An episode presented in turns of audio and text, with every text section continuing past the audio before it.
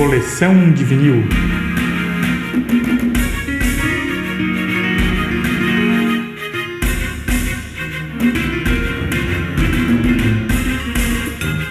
Olá galera, bem-vindo ao nosso podcast Coleção de Vinil. Nele, em cada episódio, vamos tratar da história que permeou a gravação de cada disco abordado. Vem comigo nessa história.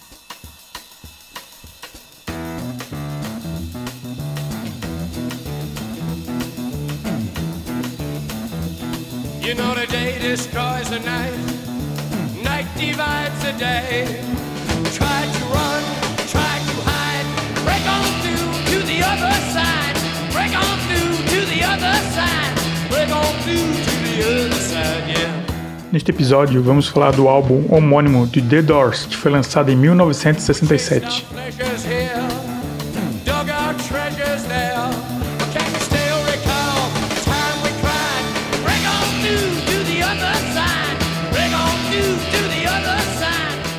Califórnia, julho de 65. Ray Manzarek, 30 anos, tecladista, encontra na praia seu amigo James Douglas Morrison, 21 anos, estudante na Universidade da Califórnia.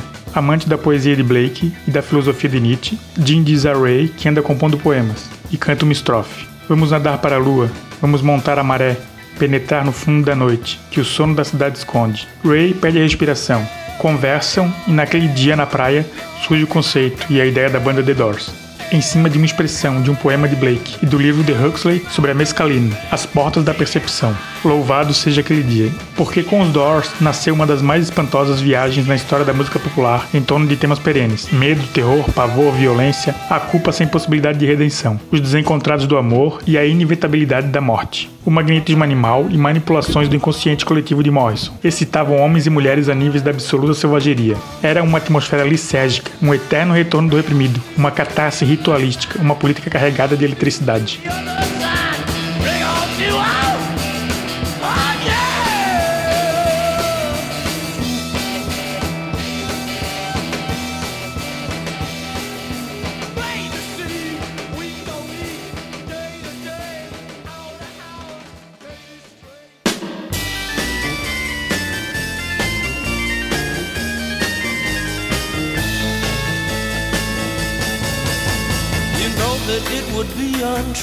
The Doors, lançado nos Estados Unidos em janeiro de 67, com a psicodelia rachando os neurônios da garotada planetária. Já continha todas as sementes da destruição posterior. Ainda hoje pode ser considerado o grande álbum daquele ano mágico, mais devastador que o antológico Sgt. Peppers, e um dos cinco maiores LPs de rock em todos os tempos. A obra-prima de 67, que fundiu todos os circuitos do produtor Paul Rothschild, tem o mérito de apresentá-los em estado bruto. A guitarra fluida de Robert Krieger, a bateria segura, porém jazzística de John Desmore, teclado de fundo de garagem cósmica em que Manzarek delilha contrapontos, e os urros, gritos primais, deboche, sofrimento e poesia das esferas de Morrison. Tudo isso gravado em quatro canais.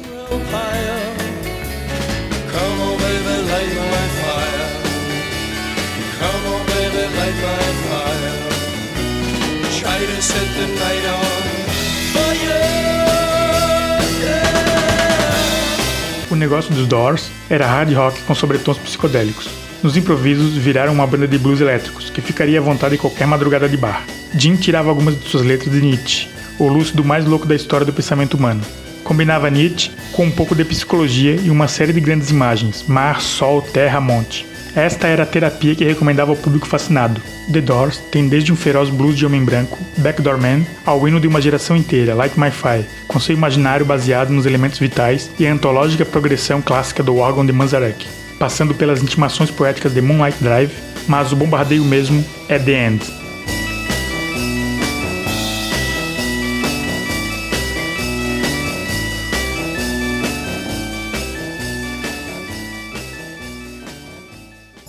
This is the end, beautiful friend. This is the end, my only friend. The end of our elaborate plans. The end of The End é o drama de Morrison expurgado em vinil. É o fim de todas as regras, planos elaborados, o fim da escuridão e das luzes suaves. Enquanto The Doors, no fundo, constrói uma paisagem sonora alucinógena, depois do fim de seu inferno, Morrison viveu o purgatório, caiu no álcool pesado, virou paródia de si mesmo. Produziu outras obras-primas, em flashes de lucidez. Foi a Paris perseguir uma fantasia literária e acabou morrendo em uma banheira aos 27 anos.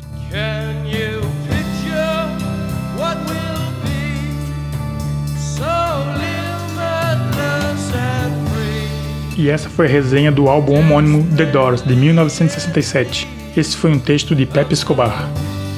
Strange